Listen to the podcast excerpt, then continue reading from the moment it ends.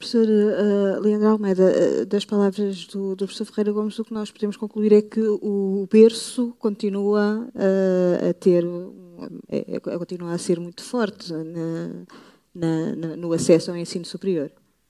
Sim, eu ia pegar aqui um pouco na questão das bolsas, porque em algumas instituições, nomeadamente instituições que eu diria que não estão concentradas nos grandes centros de Porto e Lisboa acabam por ter um papel eh, muito importante. Uh, uns anos atrás, a agência patrocinou um estudo coordenado pela Universidade de Évora, envolvia Lisboa, Évora, Porto e Minho.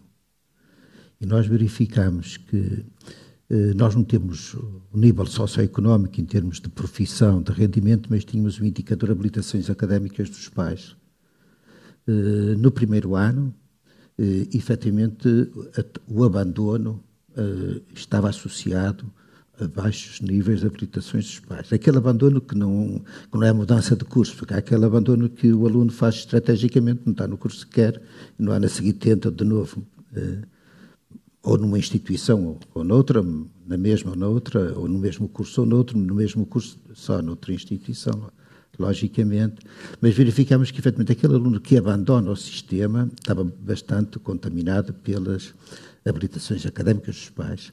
Interessante é que, passado 3, 4, 5 anos, porque o estudo acompanhou os alunos que entraram em 2009, 2010 nestas quatro instituições, nós verificamos que uh, se atenuava fortemente uh, uh, a origem social, mais uma vez, em termos das habilitações académicas dos pais, e aparecia uma taxa de permanência, uma taxa de conclusão de cursos eh, muito similar nos vários grupos constituídos. E o que é que nós fomos verificar? É que a bolsa, a bolsa de estudos era um fator determinante, ou seja, era uma variável que introduzia aqui, teríamos nós, um efeito relevante na, no trabalho que o aluno fazia, no sentido de cumprir aquilo que são as metas para poder beneficiar desse, desse recurso e concluir a sua formação.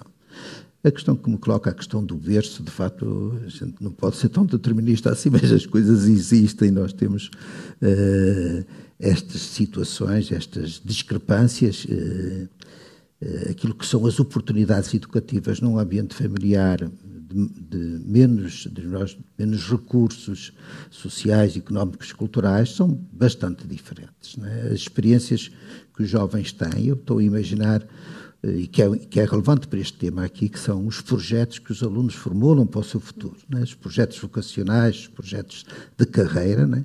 Alguns jovens entram fragilizados e esta fragilidade está muito associada a essa origem social também. Uh, as vivências que tiveram, nós, as confrontações que tiveram, as oportunidades que tiveram de uh, dialogar com vários uh, intervenientes e professores e, e, pais são efetivamente mais baixas, mais reduzidas e, portanto, eles entram por vezes fragilizados somente desse ponto de vista. Há um bocadinho aqui foi feita a referência se qual é a mais-valia que se tira da formação? É evidente que estes jovens muitas vezes questionam isso, até pela origem social que têm, qual é o, o real ganho que têm a partir de, desta formação e deste investimento que eu tenho que fazer, porque sem esse investimento nada feito. Vamos, vamos. E só um pequeno e isto não é do ensino superior, isto tem que ser feito a, a mão. Né? Eu recordo um estudo feito, e vou, e vou terminar porque começo a falar muito de estudos, Há uns anos atrás, a Universidade do Porto, a UTAD e a Universidade de Minho, com as três parceiras da, da Galiza, eh, Vigo, eh, Santiago e Corunha, fizeram um estudo a nível do, do básico, final do básico.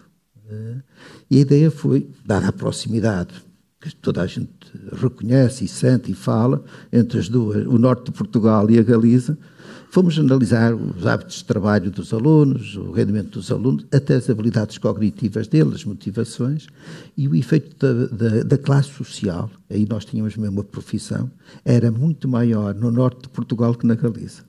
Ou seja, a classe social, eh, no caso destes adolescentes portugueses, marcava muito mais diferenças nessas variáveis psicoeducativas, socioeducativas, do que na Galiza. Ou seja, eh, efetivamente aqui em Portugal, por detrás da realidade social e económica também existe uma realidade cultural que eventualmente noutros contextos estará mais atenuada e isso uh, ajuda a não ser tão determinado. Talvez o peso do berço não seja tão forte nessas realidades como eu imagino que seja cá em Portugal.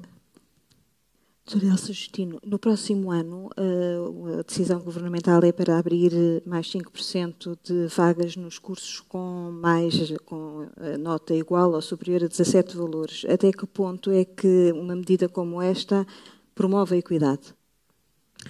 Pois, por aquilo que aqui foi dito, não promove. já, já, está visto. É? Há uma.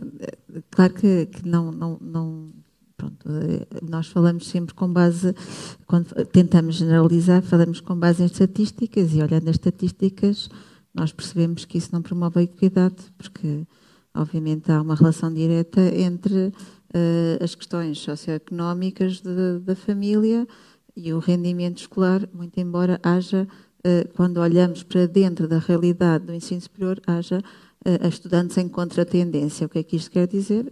Que há, há grupos de, de, alunos que, estão, que uh, são os que contrariam as estatísticas e, olhando para esses, vale a pena estudar esses também para perceber o que é que acontece com esses para, uh, eventualmente, alterar políticas ou fazer aqui algumas correções. Uh, mais a, a, montante, porque, obviamente, no ensino superior já não se vai corrigir nada, como eu, aquilo que eu acho. Uh, quando estamos a falar do ensino superior e da entrada no ensino superior, já não uh, olhar para o sistema só por essa via não faz sentido, porque uh, as correções têm que ser feitas antes e as medidas têm que ser tomadas antes para uh, promover essa equidade, não é no fim que se vai promover a equidade. Mas se a sua pergunta é interessante, mas eu, eu a resposta se calhar até nem falava mais nada, era não. para mim não vai promover nada, não é? Disso não, não me parece que isso vá promover qualquer uh, questões de equidade. De qualquer das formas, quando olhamos para, uh, e o que eu queria ressalvar e pôr as pessoas a pensar na sala, se calhar um bocadinho contra esta tendência de só analisarmos estatísticas uh, e, e, por essa via temos uma, um retrato do sistema que também não o explica totalmente, olhar algum, algumas realidades em contratendência e perceber o que é que acontece, por exemplo, com alunos de baixa condição socioeconómica com grandes resultados escolares. E também os há, eles são poucos, portanto, eles não aparecem nas estatísticas, são os invisíveis, são eh, são talvez os improváveis, mas, mas eles, eles existem. E, e, na UTAD uh, tive a oportunidade de estudar alguns desses alunos. Os alunos tinham mais de 16 valores uh, no, no ingresso num curso da UTAD e, portanto, poderiam ter optado por uh, ir para, os nossos concorrentes, entre aspas, o nosso maior concorrente é o Politécnico do Porto, mas eventualmente para a Universidade do Porto ou para, ou para, para Braga, e não o fizeram. E, portanto, estudando esses alunos, Uh, o, que é que, o que é que daí resultou, assim, grosso modo, porque é uma, é, é uma questão mais, mais complicada de explicar aqui em dois minutos, mas uh, uh, olhávamos para esse, olhar, esses alunos, o que nos diziam, e, e o que interessa aqui relevar é Primeiro, eles tinham um percurso ao nível do ensino secundário de grande exigência, uh, imposto pela família. Eram famílias muito disciplinadas, apesar de baixa condição socioeconómica, muito disciplinadas.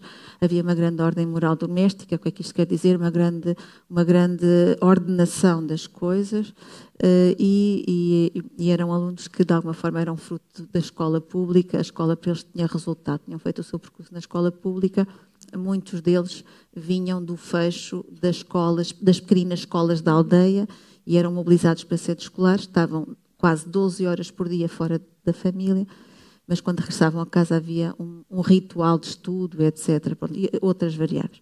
Portanto, vale a pena olhar para, para estas contratendências para perceber o que é que eventualmente se pode fazer, para já não olhar para o ensino superior assim como uma coisa amálgama, porque há disparidades regionais grandes também era preciso aprofundar. Não, estamos fa não falamos dos, dos mesmos alunos que concorrem para o Porto, eventualmente dos mesmos que concorrem para o TAD, as circunstâncias são diferentes.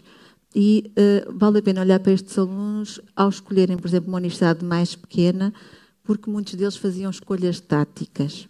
Ou seja, a escolha não era só pela nota, é tipo, minha, eu quero ir para a, pensamos sempre, qualquer aluno quer ir para a melhor universidade que ele pode alcançar. Estes alunos não pensavam assim. Eles faziam escolhas táticas e fizeram escolhas táticas no sentido de controlar o ambiente de vivência universitária e de controlar o acesso ao próprio ensino superior e a permanência e o sucesso. Portanto, eram, foram alunos que pensaram entre ir para uma universidade grande, da qual eu tenho nota para entrar e posso entrar num curso até de medicina, não é? Que é o, que é o mainstream, é o que as pessoas gostam de que os alunos entrem, não é? Uh, e ir para uma universidade mais pequena. Eu vou escolher a universidade mais pequena porque eu controlo melhor essas variáveis. A variável espaço, a variável integração e até os custos de frequência. E, e, e, portanto, a nota, respondendo e terminando, a nota não vai criar a equidade. Nem, nem para os que querem aceder e que não têm nota, portanto estão fora, nem para os que têm nota eh, estão de alguma forma a fazer escolhas táticas, alguns poderão dizer de autoexclusão, ou seja, excluem-se das grandes universidades, mas também podem ser escolhas táticas de sucesso, eh, controlando as variáveis de integração no ensino superior.